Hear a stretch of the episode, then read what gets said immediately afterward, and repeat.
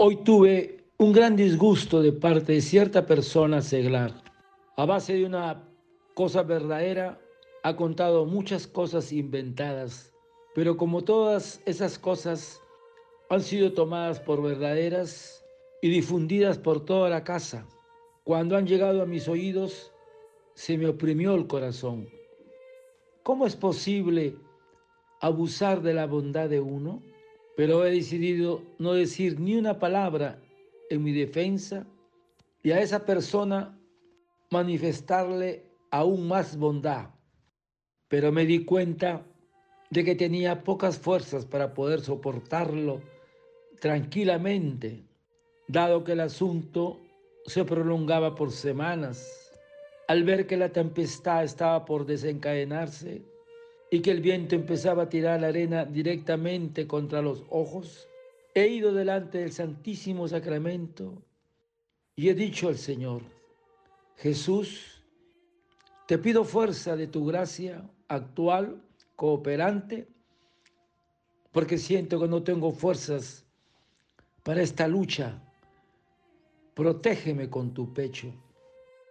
De repente oí estas palabras no tengas miedo, yo estoy contigo.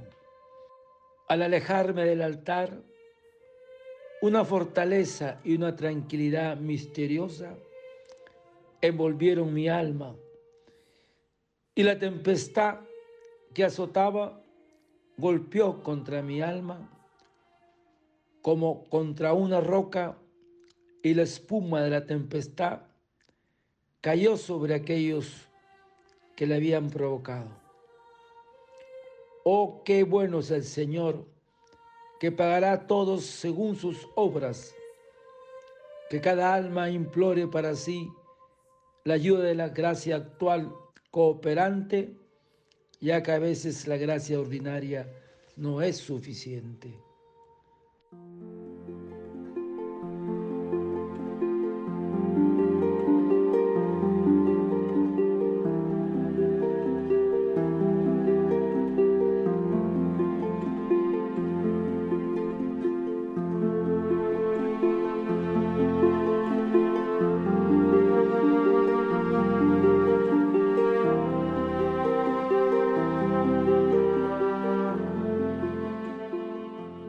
Hoy tuve un gran disgusto de parte de cierta persona.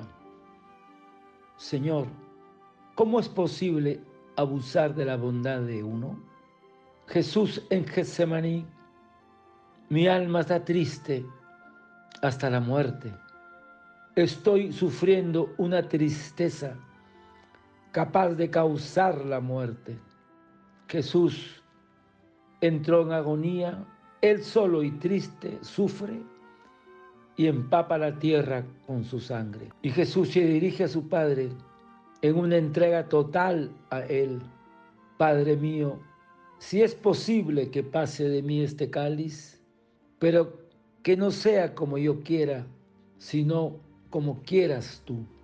Hermanos, en nuestra vida puede haber momentos de mucha tristeza y dolor profundo Debemos abrazarnos a la voluntad de Dios sin poner límites ni condiciones, identificándonos con el querer de Dios por medio de una oración perseverante.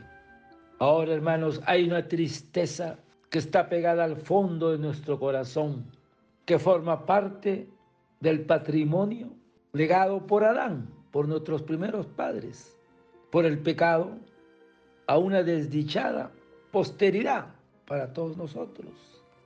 La tristeza no se origina por sufrimiento o dificultades, sino por dejar de mirar a Jesús. Santo Tomás nos enseña que ese mal del alma, es decir, la tristeza, es causado por el desordenado amor de sí mismo. La tristeza origina muchas faltas de caridad. Hermanos, despierta el afán de compensaciones. La tristeza nos mueve a la ira y al enojo. y fácilmente nos enfadamos y alteramos por cualquier cosa. Hace al hombre sospechoso y malicioso. El alma entristecida cae con facilidad en el pecado. Es camino cierto para la derrota del alma que está triste. Así como la polía al vestido, así la tristeza daña el corazón del hombre. Hermanos, si buscamos al Señor en nuestra vida, nada podrá quitarnos ni la paz ni la alegría, porque el dolor purificará el alma. Ahora hay que saber desalojar la tristeza, pero no con amigos, ni tragos o drogas, porque el demonio se aprovecha de todas ellas.